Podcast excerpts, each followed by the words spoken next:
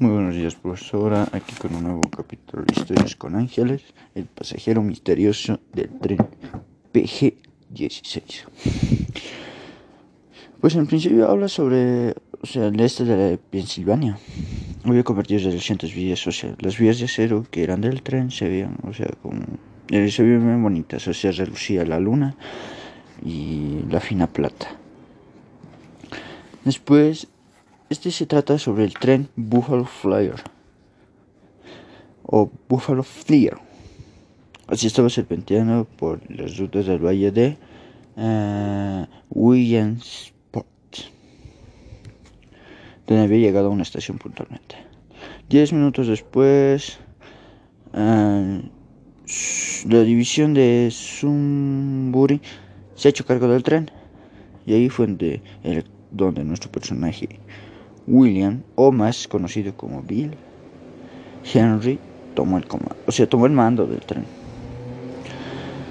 Durante el transcurso del camino, o sea, tenía a unos 120 kilómetros del destino, tenía que llegar sobre montañas, valles y demás. Él y sus compañeros que se llamaban bien, o sea, ya conocían las rutas, era familiar. Después, prácticamente todos estaban en sus pensamientos y nadie se metía en los de los demás y así. Pero de la nada un hombre estaba, o sea, diciendo al tren que pare, que pare. Y al principio nadie le tomó importancia, dijeron que era un vagabundo y así. Y siguieron su camino a toda velocidad. Después, otra vez el señor dijo, paren, con, o sea, siguió insistiendo, no paren, paren.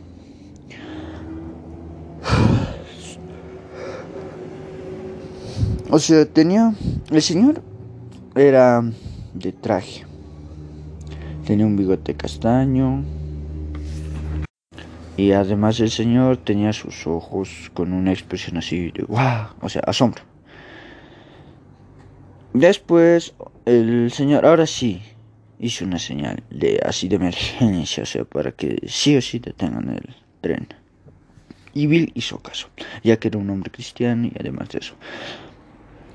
Y, o sea, silbó para los que para que los banderillas ya hagan su trabajo, él activó los frenos y demás.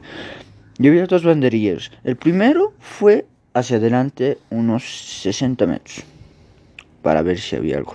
Y el segundo fue un banderillero que fue hacia atrás de la locomotora, o sea, 90 metros.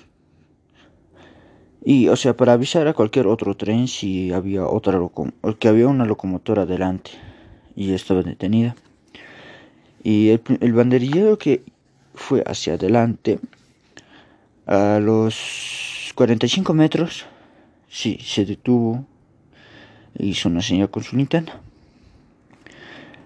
Y de la nada gritó, ¡Unimiento! Luego, o sea, vieron adelante y se encontraron con un agujero grande donde estaban, donde habían estado vías. Y además, el ingeniero que era Bill y el foguista, su compañero, ¿no? Mm, o sea, se cuestionaban quién era el hombre de traje gris. Y era un pasajero nocturno y cuando lo quisieron buscar él había desaparecido así mágicamente. O sea, había aparecido como mágicamente había desaparecido. Bill era un hombre cristiano, tranquilo y demás por lo que no contaba esta experiencia a mucha gente. Pero, o sea, cuando contaba a alguien, ¿no? O sea, él dejaba que el que lo estaba oyendo, que él saque sus conclusiones de quién era el pasajero con traje plomo. Pero él, él estaba seguro de una cosa. Esa noche, mientras manejaba, ese mensajero era del cielo. Bueno, profe, gracias.